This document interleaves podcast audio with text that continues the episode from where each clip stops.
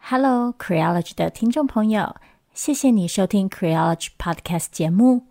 如果你喜欢我们的节目，你可以透过以下几种方式支持我们：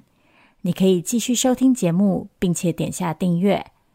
或留下五星评价，让我们知道你喜欢 Creology；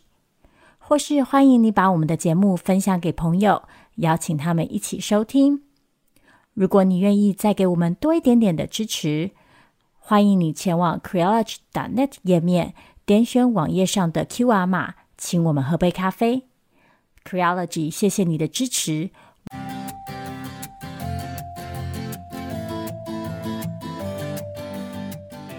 Hello，各位听众朋友，大家好，欢迎收听 Creology 的 Podcast 节目。今天是 Small Talk 的单元，我是娜娜，我是 V 太，嗯。哇，我感觉我好久没有说这个开场白哦。我跟 V 太休息了一段时间，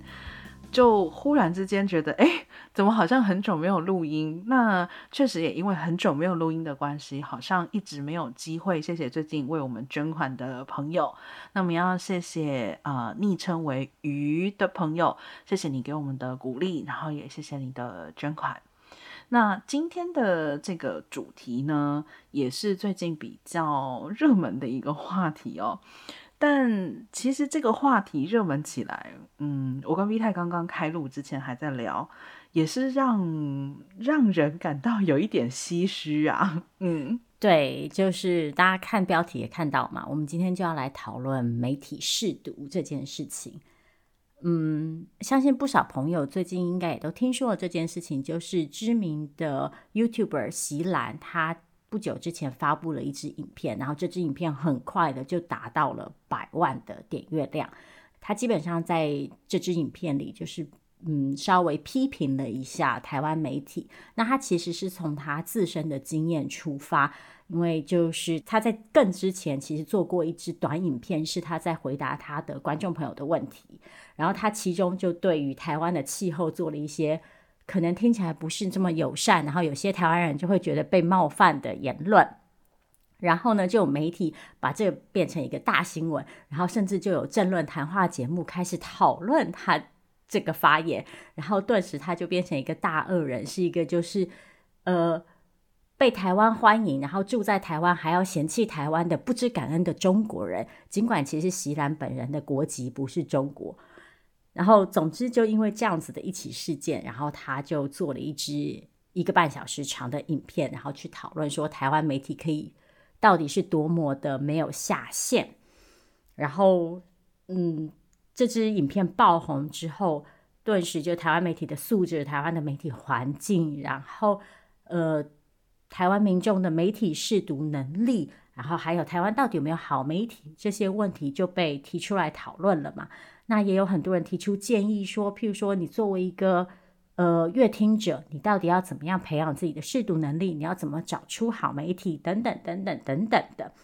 那嗯，因为我们我们也可以算是小小的自媒体，所以就觉得这个话题跟我们也有点关系，所以今天就来跟大家聊聊这件事情。为什么说从这个西兰的影片引发媒体相关的讨论，让我有一点唏嘘哦？其实讲真的，这几年，这不是这几年啦，这十几年，甚至于这二十年来，从党政军退出媒体开始，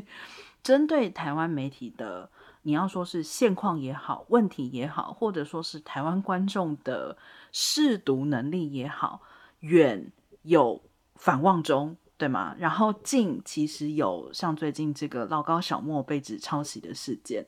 都不断的有相关的讨论。可是很有趣的就是这二十几年来这样讨论下来，嗯、呃，讲实话哦，感觉话题还是蛮原地踏步的。也就是说，嗯，大家还是觉得媒体烂，然后呢，呃，同一时间又。我们也觉得假新闻，或者是说假新闻被传播的问题很严重。我我为什么要特别强调所谓假新闻传播啊？也就是说，像现在我们也知道，在 LINE 群里面常常会传一些呃假的消息、假的新闻、假的日常生活常识，但是都传得有鼻子有脸，而且扩散得非常快。那这样子的新新闻打刮胡这样的消息来源，其实并不是来自于我们所认知的所谓的媒体，它很多时候就是来自于个人。那这样子的内容，同样也是受到了广泛的传播。那这个也就是说，或许在听众、阅听众的识读能力上，可能也真的是有一些问题的。然而，这些这些话讲来讲去，啊、不管是骂媒体也好，骂听众也好，讲来讲去，或者说你要骂长辈也可以，但是好像没有人真的提出了什么有效的解方。也就是说，道理我们都知道，但现象二十年来没有什么改变。不过，其实我觉得这件事情的难度也是在于，嗯，越想要找到解方，可能我们越难找到解方。我的意思是说，就像娜娜刚刚讲的，其实这样子的现象，很显然不只是媒体的问题，或不只是阅听者的问题嘛。那很多时候，我自己会觉得有点矛盾的事情是，大家好像在这样子的争论当中，第一件想要做的事情，就是找出说到底是谁犯错了。所以你要么得到一个结论是说，那是因为台湾媒体素质都很糟糕，台湾媒体被财团把持，然后或者是台湾媒体只一味的追求点阅量等等等等等等，你就要找出一个归因，或者是有些人会转头来怎么讲？呃，就责阅听者，那就是啊，阅听者都不愿支持好媒体啊，就是因为阅听者都只想看那些新山色的内容，或者是容易被标题。误导，所以媒体才会持续的做这些事情，然后就是变成是阅听者的错。但其实你看，刚刚这样一通叙述下来，大家其实也很明显的感觉的感受得出来，就这件事情是一个互动的过程嘛。那互动的不只是阅听者本人跟记者本身，然后可能还有整个的个别媒体公司的环境，跟整个媒体的大环境，或者是再回到我们。整个社会的大环境，就是因为这个问题其实牵涉到非常非常多的层面，所以要去找到一个快速而单一的解决方式也是非常困难的。那相对的，我其实觉得我们必须要做的事情，可能是去更有耐心的去检视说，不同层次的因素到底是怎么彼此相连接的。比方说，举一个跟假新闻有关的例子好了，就是大家都知道这几年假新闻，然后认知作战，在台湾是一个非常受到关注的主题嘛。那其实也不只是在台湾，包括在美国或是在欧洲社会，这也是一个很受重视的议题。那嗯，几年前台湾其实有媒体报道过德国的现象，就是。呃，德国在这几年就是极端右派的政党德国另类选择党 AFD 崛起了嘛。那如今在不少东部的邦都有蛮高的支持率，甚至可能在下一次大选里会成为德国的第二大党。哎，讲到这个我就有点忧心哈。不过这是另外一个问题。那呃，之前台湾媒体其实也报道过，就是说。AFD 在德国社会是怎么样透过制造假消息来获得支持率的？那台湾媒体那时候的讨论焦点都是把它跟嗯台湾的状况放在一起比较，然后去讨论那个政党怎么利用媒体，然后媒体怎么利用假新闻。但是台湾社会、台湾媒体比较少讨论到的一点，那其实是在德国社会更受到讨论的一个问题是说。你创造假新闻之后，你还是要回去看说，那是怎么样一个社会环境让假新闻得以被吸收、跟传播、跟相信嘛？德国的学者就回去讨论说，其实这很大一部分跟德国社会自从东西德统一之后，长期以来东西德的发展不平均，然后嗯，就业机会的低落，然后还有再加上整个呃移民政策所。造成的影响，这样子的一个嗯，社会情感本身上面就有落差，然后大家对社会集体的认知本身就有落差的情况下，才打造了一个让假新闻得以滋生跟壮大的社会。所以举这个的例子的意思就是要说，嗯，光是检讨单一事件其实是相对容易的，但是单一事件往往是很多不同层次的因素所导致的一个集合的结果。嗯。没有错，其实我觉得讲到这边，虽然我们有嗯一些听众，应该相对来讲是比较年轻哦，可能是二十出头岁，或者是甚至于是不到二十岁的情况，嗯，但是我们也有不少听众，我相信现在是三十几，可能甚至于是四十左右的年纪，或许还会有一些印象，就是对于台湾媒体，或者说台湾的。乐听种是怎么演变成现在这样子的？那其中有一个很大的转折点，我举个比方，那可能就是张雅琴，然后再来，比如说苹果进入台湾的时候，也是一个转折点，甚至于再往更早的时候，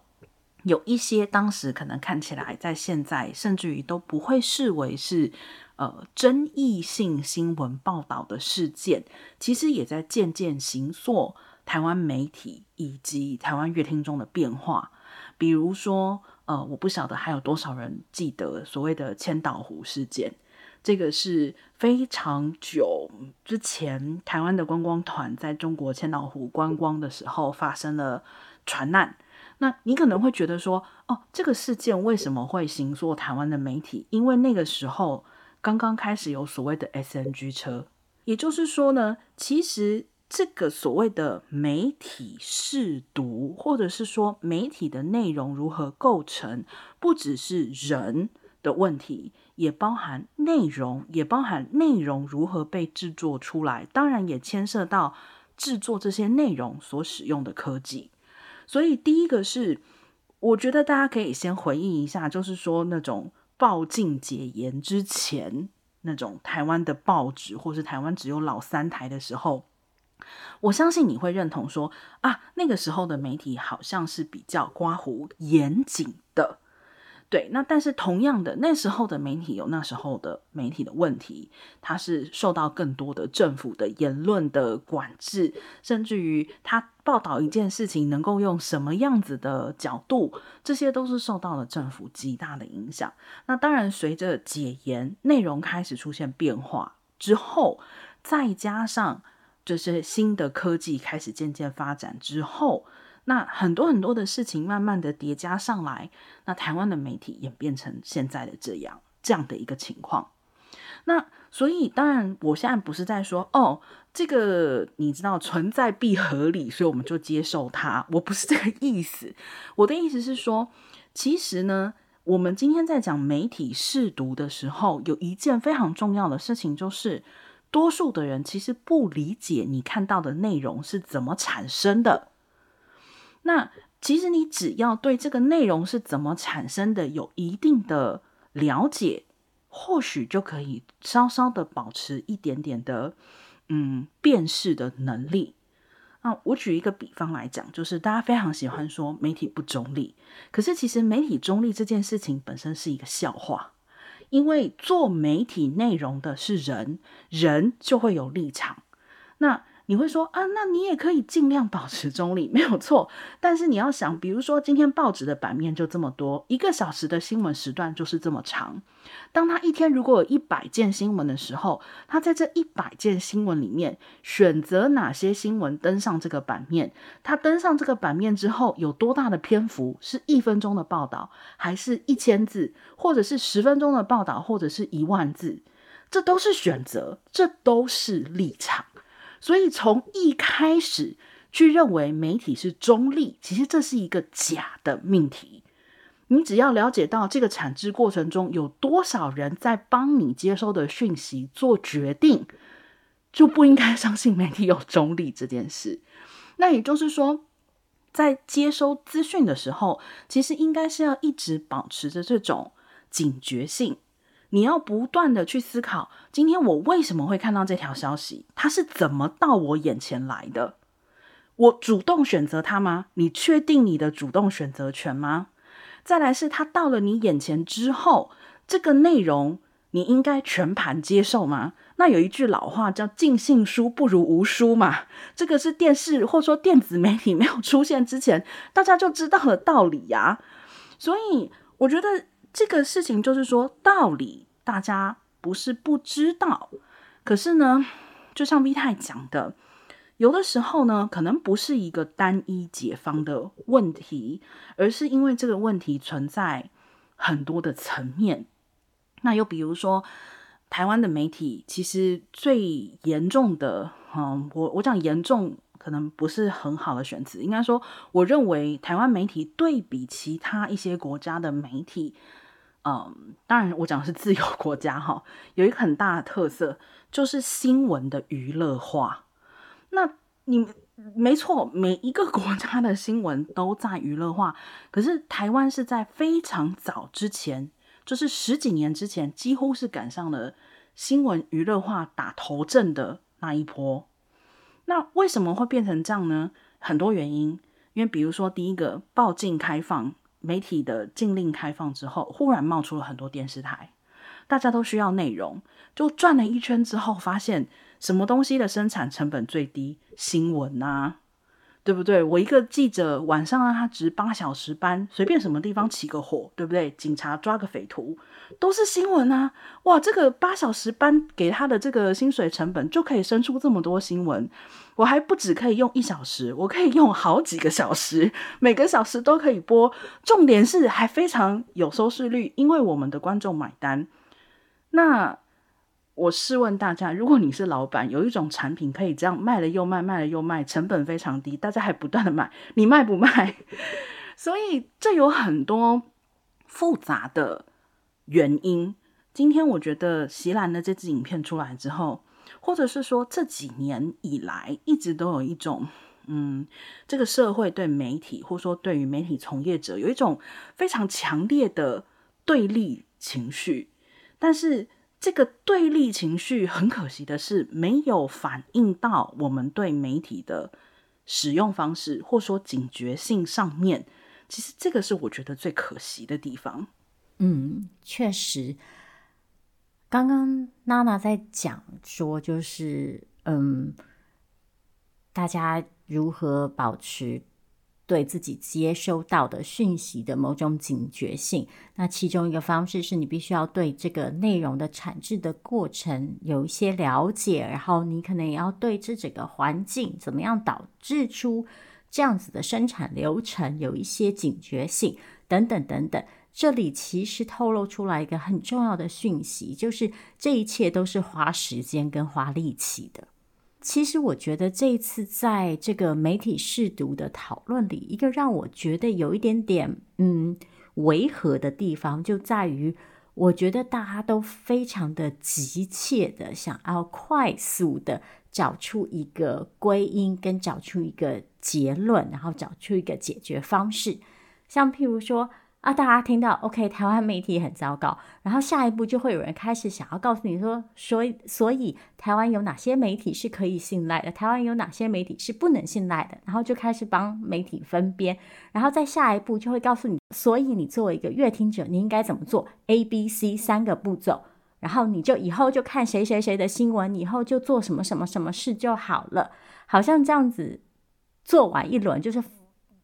follow 完那个步骤之后。你就会顿时的获得，就是一个阅听者应该要有的媒体识读能力。反正我觉得其实就是这些方法、这些尝试都是好的，但是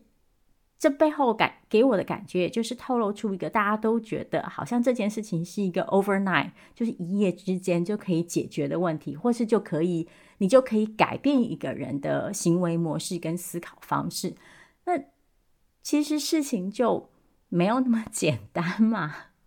就是嗯，我自己对于这件事情的看法是，我觉得媒体试读能力啊，其实讲白话一点，它就是一个品味的问题。我所谓的品味是说说你的嗯能力跟你的知识背景，让你有办法去判断你所接收到的资讯，跟你接收资讯的过程，跟这个资讯。产制的那个流程的品质好坏，还有你要跟这些资讯保持什么样的关系，就是这一系列的判断，这个叫做媒体识读能力嘛。那其实这就跟任何其他场域里的能力跟品味是一样，就是它是需要一个养成的过程的。那所谓的养成，就是需要时间跟量嘛。我这几天就常常想起一件事情是，因为我用脸书也有十来年了。我在早年开始用脸书的时候啊，我几乎是囫囵吞枣的看了非常非常非常多的东西。我当年最爱做的事情就是去看别人吵架，就是看别人在脸书上比战，不管对方的立场是什么，不管我同不同意对方的立场，我都会双方的论点都看。然后那个时候，老实说，花了很多时间看，也大概也看了很多，就是。老实说，没什么道理的言论，但是在这些就是有道理的言论、没道理的言论、跟我立场相近的言论，或是当时我甚至还不知道可能有那个立场的言论，在这些大量的阅读、大量的积累当中，我得以慢慢的了解评论的评论者他在那个。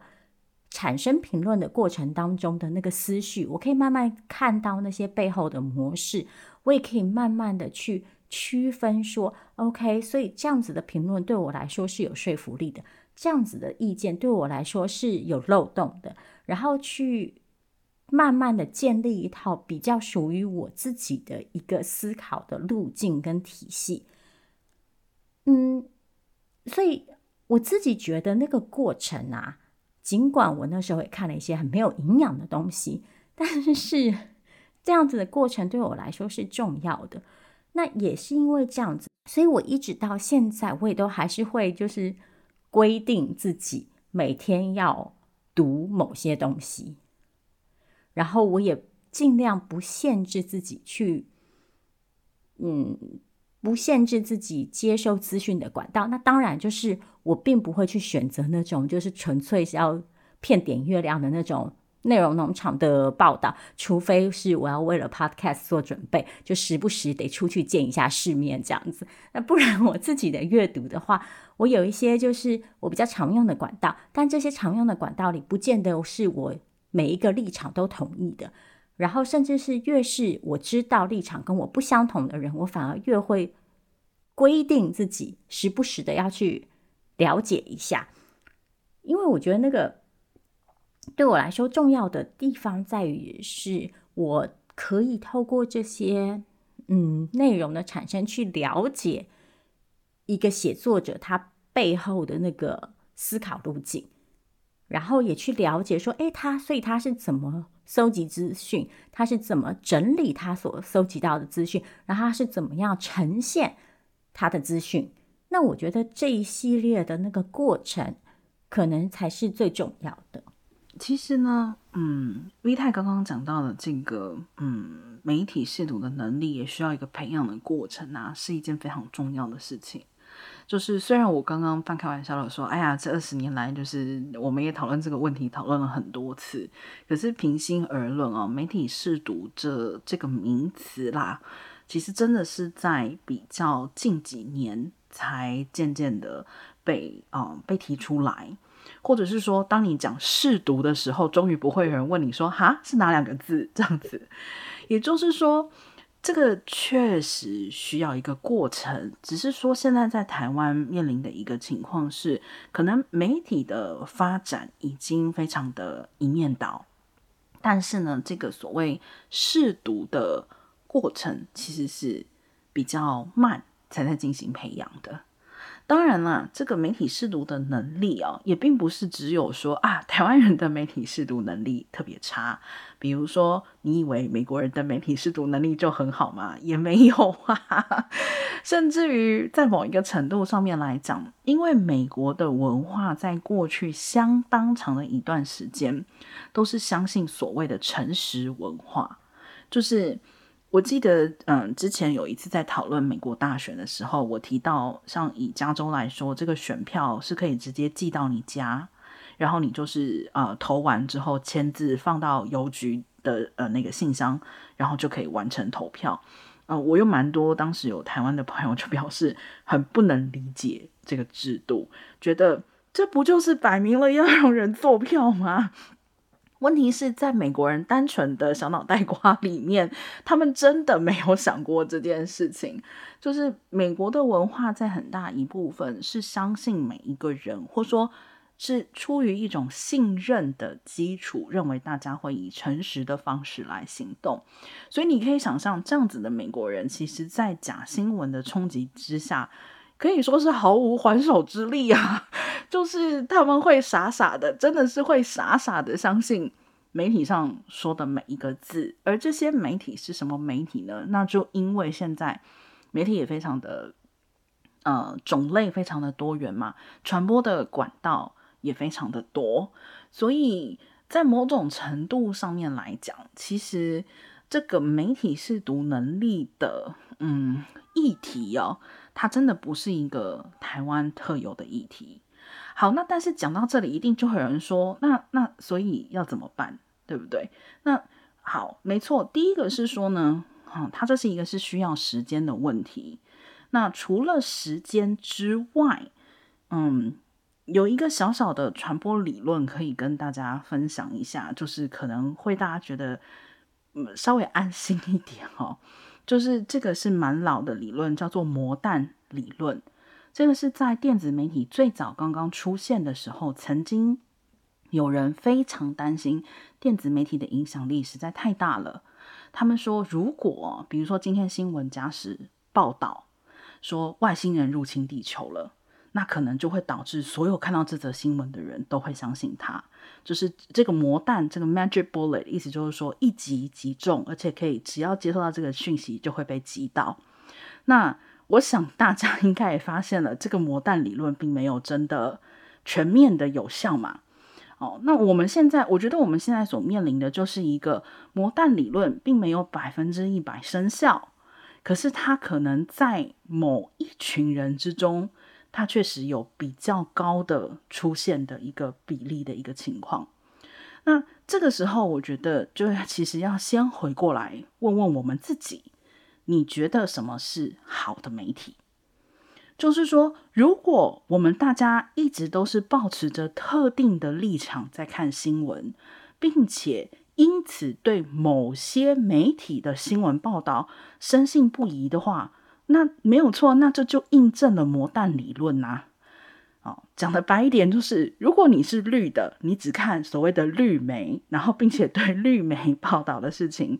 就是深信不疑的话，没错，那可能某一天睁眼，你就会发现，你觉得世界已经倾覆了。在美国，就是如果你只看 CNN，你可能哪一天就会发现，看 Fox 的人跟你活在完全不一样的世界里面。所以也就是说，什么是好的媒体？是跟你立场一致的媒体，就是好的媒体吗？你有没有曾经设想过，有一种可能，其实媒体应该讲一些让你不太愉快的事情呢？就是你没有办法完全认同他，他时不时要踩一下你那个你觉得是你的界限，或者是踩一下你的那个你觉得最敏感的神经，是不是这种媒体其实才比较有可能是在刺激你时不时的去思考？诶，媒体不是我的传声筒，诶，媒体也不是我大脑的一部分，它本来就不应该时时刻刻跟我有相同的想法，我也不应该时时刻刻。跟他有相同的想法，所以简而言之，现阶段可以做的是什么？我甚至于我觉得，我们不要去讲媒体试读这么这么艰深的四个字，就是现阶段可以做的是什么？现阶段可以做的就是，你看每一则新闻之前，怀疑他一下啊。那这件事情花不花时间？很花时间。这也就回到刚刚 V 太讲了。其实花时间这件事情，在一个程度上来讲，也是导致现在所谓的讯息环境恶化一个很重要的原因。因为我们真的每个人都很忙，你没有时间每一天看每一则讯息的时候都花一秒钟去怀疑它，因为通常它不会终结在怀疑的这一秒。你怀疑它的时候，可能你要再花十秒去 Google，Google 完之后还要再花三十秒去看内容。看完之后还要再花三十分钟去查证，那完了，那看一则新闻就要三十分钟，那谁看新闻？所以不可避免的，我们都会有比较信任的媒体，我们都会有比较信任的消息来源。所以还有一件我们可以做的事情，就是如果你真的花不了这三十分钟看一条新闻，请你至少把这三十分钟拿去看三十个不同媒体对同一则新闻的报道，至少这可以告诉你，你所看到的事情只是某一个媒体想呈现给你的某一个面向，在很多人、很多世界上的很多其他地方的心里面，这件事情可能有不同的面向。对啊，我其实觉得娜娜刚刚讲到一个关键，就是现在的大家都太忙了，然后在资讯有这么庞大的资讯，然后在我们每日都被庞大的资讯量轰炸的情况下，当然就免不了会想要找一些比较轻松简便的方法嘛。所以我觉得这就导致娜娜刚刚说的那个问题，就是。大家对媒体的判断也是相对，嗯，粗暴的，就是我们会使用特定的框架，譬如说在台湾最常见到的这个框架就是政党，或者是说更正确的说法是统独。眼下的话，所以但凡一个媒体被打上了统媒的标签，大家就会顿时觉得，那他所有说的话都不再重要了。但是，这个的过程的危险之处就在于，大家应该也发现了，那个标签是怎么产生的。很多时候是一个很快速的、粗暴的判断，甚至很多时候是根据错误资讯来的判断。但是，一旦这个标签，尤其是当一个这么具有渲染性的标签被制造的时候，它就产生了一定的效果。然后，嗯。人们就以根据这样子快速产制的标签，快速的为自己的资讯选择做下了决定。像我们不要拿台湾自己的媒体做举例，但是如果大家还记得不久以前，像纽时也曾经被台湾人说是亲中媒体啊。但是大家如果去看一下这几个月《纽约时报》的报道，可能大家就又不会这样觉得了。我觉得在台湾这个环境，确实这个统独的这个判断框架有一定的嗯成因，跟可能也有一定的重要性，这个是不可否认的。因为我们确实可能在面临的一些文化上跟认知上的一些嗯，我不是很想用作战这个词，但是我们先姑且姑且这样说好了。但是我觉得我还是想要再回去讲一下前面我提到那个德国另类选择党的这个例子，就是说除了去讨论说，对某些媒体确实可能因为他的统独立场而去制造某些嗯可能比较具有导向性跟偏好性的内容，但台湾社会本身呈现出来的是怎么样的一个纹理？是怎么样的一个社会的动态？那我们本身是不是有足够的韧性，让我们去讨论这些内容对我们可能造成什么的影响？然后这些内容的真实性，以及这些内容它可能不是完全假的。那在半真半假的这个情况下，它透露出来的是什么？我们怎么去回应？然后如果大家真的觉得我们的年轻人，比方说最近大家很担忧的是年轻人，譬如说用抖音啊、用小红书啊，然后就可能会被洗脑啊之类的。那我觉得其实下一更应该问的问题是，我们给年轻人什么样子的社会环境跟什么样的教育，让他们或者说让我们觉得他们这么容易被洗脑？如果说我们真的觉得年轻人这么容易被洗脑的话，那很显然禁止不会是。最好的解方嘛，因为凡有禁止必有漏洞嘛。那所以我们好像该去讨论的应该是，那我们应该要提供一个什么样子的社会环境，什么样的讨论空间，才能让这个洗脑、洗脑打个刮胡哈，才能让这个洗脑比较不那么容易发生。其实刚刚 V 太提到，比如说抖音哈，或是小红书，嗯，这个呢，我觉得。也可以让我们来思考一下所谓媒介的问题。也就是说呢，我们通常其实很多时候在讨论所谓的媒体的时候呢，会把这些东西混同起来讲。那因为也因为现代科技的一些特殊性，很多时候媒介确实也成为了媒体。就是比如说，以前我们不会认为电波等于媒体嘛，就是内容跟这个载具是很明显的是分开来的两样东西。可是社群媒体其实这个词本身就非常的矛盾。社群媒体的发达，其实在某一个程度上，使得载具跟内容开始有严重的混同性。那今天我们还是要回过头来讲的，首先的一个问题就是说，所以是抖音跟小红书这两个载具的问题吗？我知道从一个角度上来讲是的，因为如果说它真的是一个被一个国家政府所控制的这样子的平台，那么当然这个平台本身是会是有问题的。可是呢，其实在过去这一段时间以来，不管是脸书，甚至于在美国青少年之中曾经大幅度流行的 Snapchat 也好，都成为过所谓的这个讯息传播的中心。如果我们用一个比较理论性的东西来讨论它的话，其实也就是说，以前的所谓的大众媒体跟个人传播有很明显的界限。也就是说，大众媒体他非常的清楚，就是他必须要登上这种公共的电波，能够 reach 到很多人，这个才叫做大众媒体。那个人传播通常就是比较受限的。就我可能最多就是跟 你知道隔壁的五大姑八大姨，然后就是他们在帮我把这个讯息传出去，这个叫个人传播。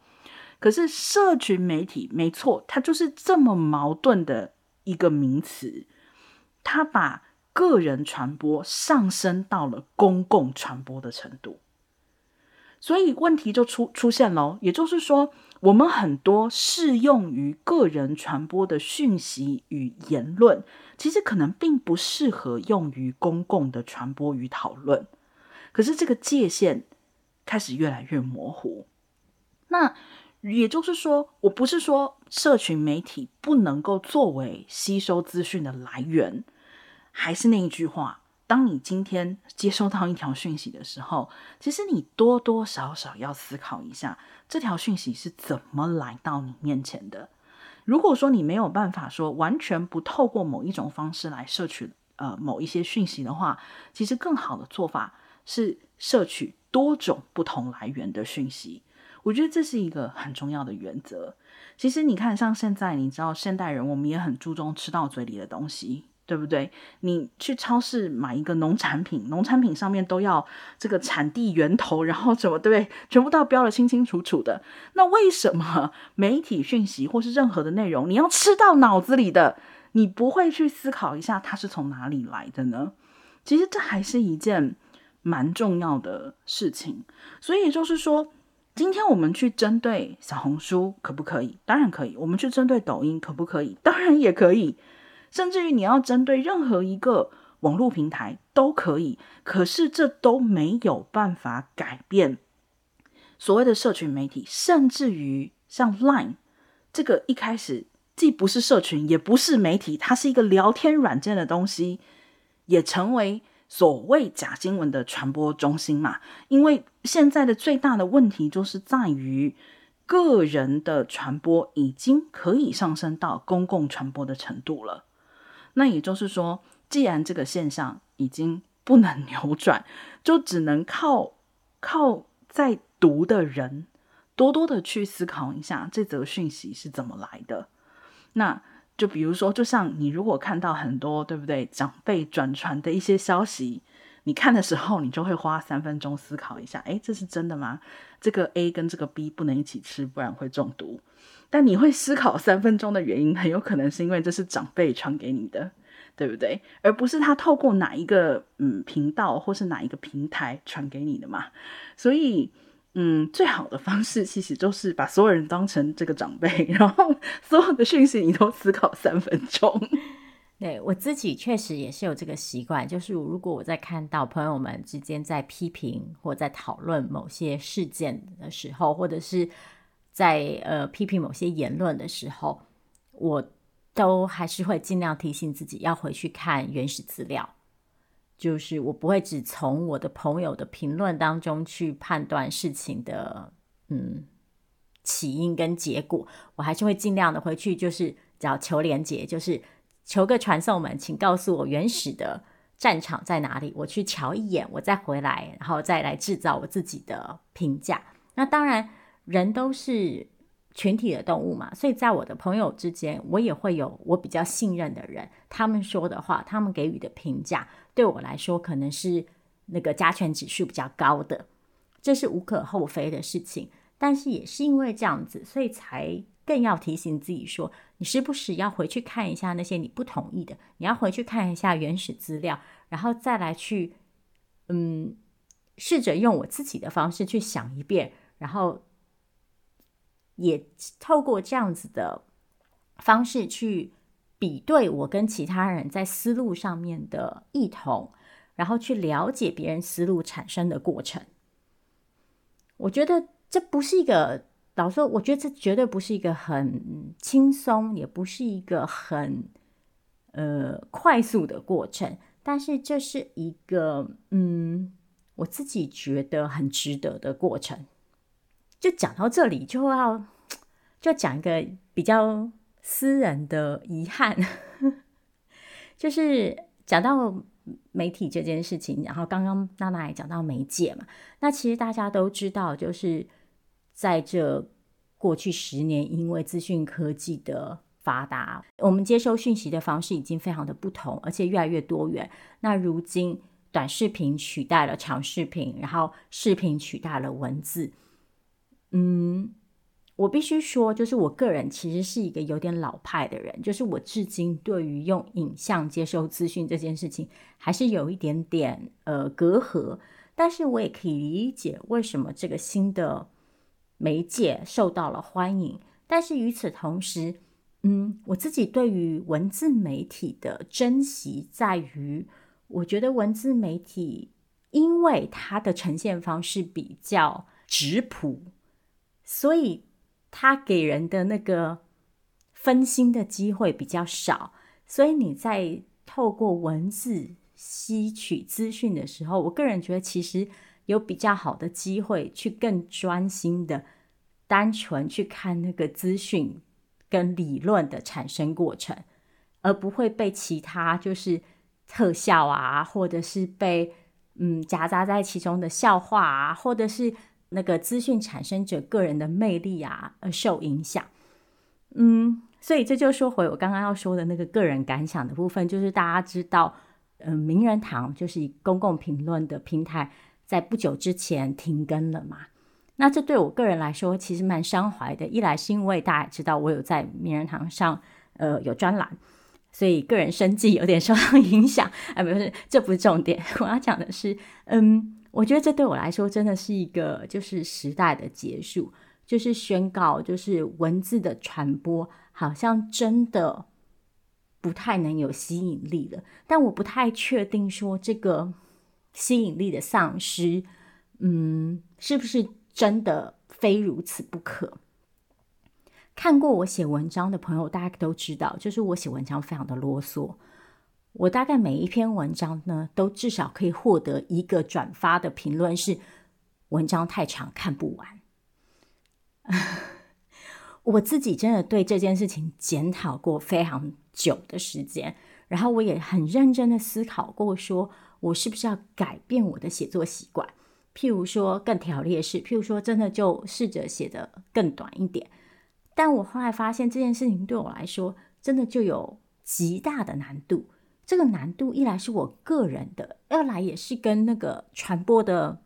媒介相关的。譬如说在脸书上写文章，嗯，因为我没有办法判断我的对话对象是谁嘛，那。我随时要做好准备，是有可能是一个第一次看到我写文章的人，或是第一次接触这个议题的人，所以我就会觉得说，那我要把那个背景讲清楚。然后每一次这样想的时候，你就会觉得你有很多就是基本资讯要给予，然后每一个论点你都要给予一个，嗯，就是不那么绝对的，也跟你的阐诠释，然后跟一个另类的出口。那这样这样下来之后，就会发现每一篇文章就不可能不长啊。那当然，我也不排除，就是说，这是我个人功力不还不到，的原因。但我讲这件事情的用意，其实是要讲，就是说，从名人堂停更到我自己常常就是被抱怨说文章太啰嗦、太长这件事情，然后到我发现，其实真的越来越多人对于接受、对于花时间接收资讯这件事情感到的不耐烦。譬如说，大家现在会用二倍速看影片，大家文章只看第一段跟最后一段。等等等等，这类因为大量的资讯，呃，我们被迫或自愿产生的一些阅听习惯，嗯，我我其实觉得这这是有点可惜的事情。然后我我自己的立场是，我也觉得这是一个不太打括号健康的事情。就我觉得这对我们整体，嗯，对于资讯的态度，不是一个太好的发展。其实讲到名人堂停更哦，我觉得就也还是应该来谈一下比较现实的问题。我所以比较现实的问题就是钱啦，就是其实坦白说，像在嗯很多的讨论里面，我们会看到对媒体或者说媒体从业者的批评，讲真的是骂得蛮难听的。那各种这种难听的说法都有，那很多人都会认为是说啊，你作为这个媒体从业者，你是第四权的呃拥有者，那你应该要有风骨气节啊，你应该要如何如何。呃，作为一个媒体业的逃兵，我在这里很诚恳的告诉大家，风骨气节是吃不饱饭的，就是。我我不晓得大家有没有关心过，嗯，媒体从业者，或者说是我们不要讲媒体从业者，我们讲所有的内容生产者，他们的呃薪资是多少？我不晓得大家有没有关心过这件事。那如果你没有关心过，也不要紧，我觉得你可以稍微想象一下，在这么长一段时间，整个社会文化重理轻文的情况之下，你觉得？媒体从业者也好，内容生产者也好，你觉得他们会获得什么样的薪水？那一定就会有人就说：“那这是你的职业道德，你选择这个行业，你就要有道德，就如何如何。”没有错，每一个职业都有其应该遵守的道德。可是，如果当一整个行业在薪资上面没有办法给你带来任何生活的安全感，然后，甚至于当整个行业的结构以及架构，并不鼓励你去表现的所谓的更有职业道德的时候，嗯，这其实是一件非常难去坚持的事情。嗯，我我在这边举一个例子，就是说，嗯，像很多媒体，我们都觉得，哎，做得很不错，可是他。讲白了就是不赚钱，那不赚钱，那他的员工当然也不可能会得到比较好的薪水。那在资本主义的逻辑底下，嗯，你你不可能跟他说，那你就必须，然后那你就不赚钱，你也可以继续经营啊，这是不可能的。也就是说，除非像现在台湾没有错，你说像呃报道者他们尝试的是啊、呃、基金会的形式。这是一个很新的尝试，可是即使有这样一个基金会的形式，它也是在最开始的时候获得了一笔足够的启动资金啊，他的钱也不是天上掉下来的呀。那也就是说，当媒体的内容是商品的时候，它本来就很难去做到，只是以公共的利益为先，它必须以资本的利益为先。那我们作为乐听人，可以做什么样的事情呢？呃，当然，最好的情况就是把你自己，把乐听人自己变成资本。所以在很多国家，其实公共电视收看是要收费的哟，而且是不是便宜的费用哦？就是政府就在告诉你说。哦，我们应该有这个责任要经营公共电视，同时你也有这个责任要为公共电视的这个内容来付钱。那我就在这里姑且的问一下，不知道如果台湾公共电视收费的话，各位觉得 多少钱是可以被接受的呢？所以这其实是一个，嗯，我可以说是很现实的问题啦。那当然，其实嗯，也不是只有钱的问题。也就是说，很多时候，像尤其在现在自媒体的年代来讲的话，口碑也是一件很重要的事情，对不对？那当然，呃，名人堂真的是一个让人很伤心的例子。这就是明显的，即使有口碑，但是不赚钱，资本还是叫你闭嘴的实力嘛，对吧？但是自媒体真的确实因为现在科技的发达，使得资本的需求相对的小，科技的需求的门槛相对的低，所以。某种程度上来讲，自媒体在最初真的是可以说是开疆拓土，就是把这个所谓被大众媒体把持的一些话语权拿到了自媒体的手上。可是，即使是这样，哦，即使今天自媒体似乎似乎摆脱了比较大的资本，同样不代表他们不需要吃饭，不需要赚钱呐。那。再来就是评价，就成为了自媒体一件非常重要的事情。很多时候呢，作为一个乐听人，即使不能捐钱，如果愿意去推广，其实也是呃自媒体非常受到鼓舞的。像以我们呃 c r e o l o g y 来讲，其实就是这样。就讲真的，能够做到现在，也是因为这这么长的时间以来，一直有收到来自大家的鼓励。可是同样的，相对来说，嗯，这个自媒体能够获得什么样子的评价？越听越听人以什么的方式在评断好坏，又同样的再次成为一个问题。就像我们刚刚说过的，好的媒体跟坏的媒体，如果你的评判标准是与你的价值观是否一致，那。这个问题永远都不会有解，因为就比如说像嗯，如果听众朋友有兴趣，可以去翻阅一下我们的那个 Apple Podcast 上面的评价哈，就是其实还会你应该会觉得蛮有趣的。也就是说，坦白来讲，我们所收到比较低的呃低薪的评价，都是来自于对言论立场上的不认同，也就是说。我不同意你说的话，所以我就给你低分，而不是说哦，因为你什么什么地方，我们去查证之后发现，诶，比如说是你讲错了，或者是说哦，我觉得你这个节目都在聊天，内容好水哦，所以我觉得这个制作品质不好。那也就是说，假使现在评价是很重要的一个东西，它本来应该成为乐听人的武器，可是乐听人却把这个武器当成是。哦，我喜欢的就是好的，给他一个甜枣；我不喜欢的就是坏的，给他一个棒子。那在这种情况之下，嗯，我相信大家也其实也察觉到自媒体的这个势头在趋缓。那趋缓的原因是什么？其实这就是其中一个一个原因了。也就是说，乐听人与自媒体的关系也开始越来越复杂。这很正常嘛，大家关系建立久了会越来越复杂。那再来，同样的，自媒体依然无法摆脱资本，只是大资本、小资本的差别，这也是其中一个原因。那再往下，其实就是我觉得乐听人必须要问问自己：我们为什么如此的需要媒体的刺激？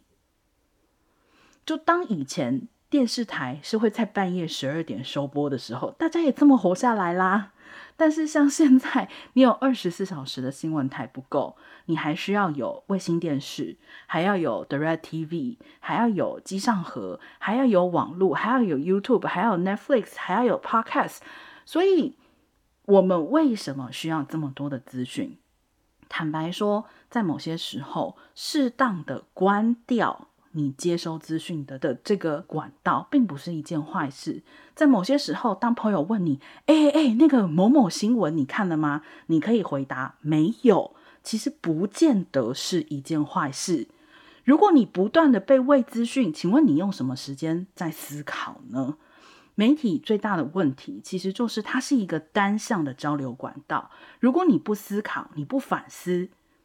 那你永远就会陷入这个尽信书不如无书的情况啊！虽然今天节目时间已经蛮长，不过最后补充呃一两件小事情，就是嗯，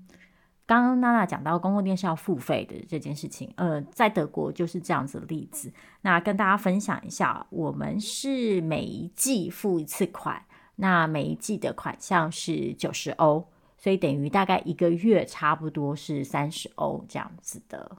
金额。刚刚娜娜讲到评价这件事情啊，就是娜娜讲的非常的含蓄。嗯，首先要跟大家讲的就是，我们完全不反对大家来我们这边留言反对我们的言论，就是我们是不会为了这件事情感到挫折或不开心的。大家如果觉得，诶，你说的这个东西，我跟你有不一样的立场，我们真的很欢迎你来跟我们讨论。不管是你用留言的方式，还是你要私讯给我们，还是你要寄信来，我们都很欢迎。那当然。我们不见得有办法这么及时的回应。那有些时候，嗯，因为我们确实也曾经收到过一些，就是他的不同意比较是基于情绪上的不同意。那那种东西，我们也比较难以给予回应嘛，所以我们就不见得每一次都会回应。但是我我个人确实是喜欢看到这些，就是。反对 言论就不同意言论的，所以我们在意的事情绝对不是说，哎呀，你怎么可以给我们一星，或者是你怎么可以给我们不那么不好的评价，或是你怎么可以在留言区公然的 反抗我们，就绝对不是这个意思，而是我们想要讲的，就是说那个，嗯，在不同意跟给予一星之间的那个关联性啊。在我看来是，嗯，当然这是个人的选择，就是你怎么去评价一个媒体，这是你个人的选择。但就是，就像我回回到我一开始说的，就是大家现在的判断的标准是不是都比较简单粗暴？那，嗯，有的时候留给彼此一些，就是英文叫做 benefit of doubt。就是一些善意理解的空间，给给予一些就是彼此不同意彼此的空间。我觉得其实也是媒体识读，或者说打造一个好的媒体跟公共讨论环境的一个颇为必要的元素吧。然后，嗯，最后再讲一件小事情，就是我觉得当今这个快速的媒体环境啊。也好像也养成了大家另外一个对于速度的要求，是说他人必须要立即给予你回应，或者是你必须立即的搭上某辆列车。就像娜娜刚刚说，其实有的时候没看过某件新闻，不见得是个坏事。那另外一方面，就是某个时候你看到了某件事情，你呃做出了某种回应，你希望。某个媒体或某个自媒体、某个社群可以给予你反馈，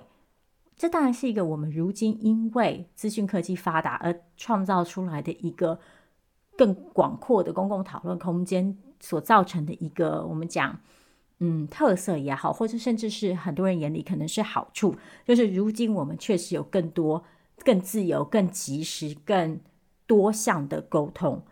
但是这个多项的沟通的可能性，好像有的时候会让某些人误解为成一个必要性，就是说，好像你今天讲了什么事情，或者某个人讲了什么事情，他如果没有立即回应你，他如果没有立即更正，他如果没有立即如何如何如何，他从此就被打上了一个就是某种特定的标签。就我们对于人的判断，跟我们对于媒体的判断，跟我们对于资讯的判断，我觉得如今都都有点急躁了。那也许慢下来，真的不见得是一件坏事。嗯。好，今天真的是节目时间应该算是 算是很久没有的超长哦，因为真的讲起媒体这个话题，或许因为我们也是搅和在其中的一份子啊、哦，感慨比较多了一点。那一样，如果你有任何的想法或是意见，非常欢迎你来信给我们，或者是呃透过社群媒体的平台找到我们。那节目时间就到这里，我们下次见喽，大家拜拜。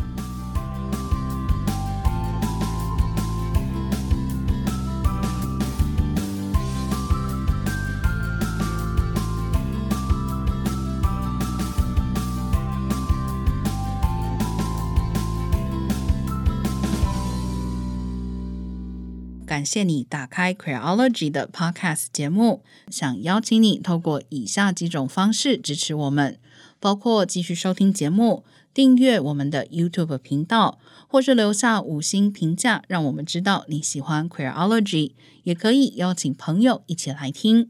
如果你愿意再给我们更多一点支持，也欢迎你到 creology 打 net 点页面上的 QR 码，请我们喝杯咖啡。网址是 Q U E E R O L O G Y dot net。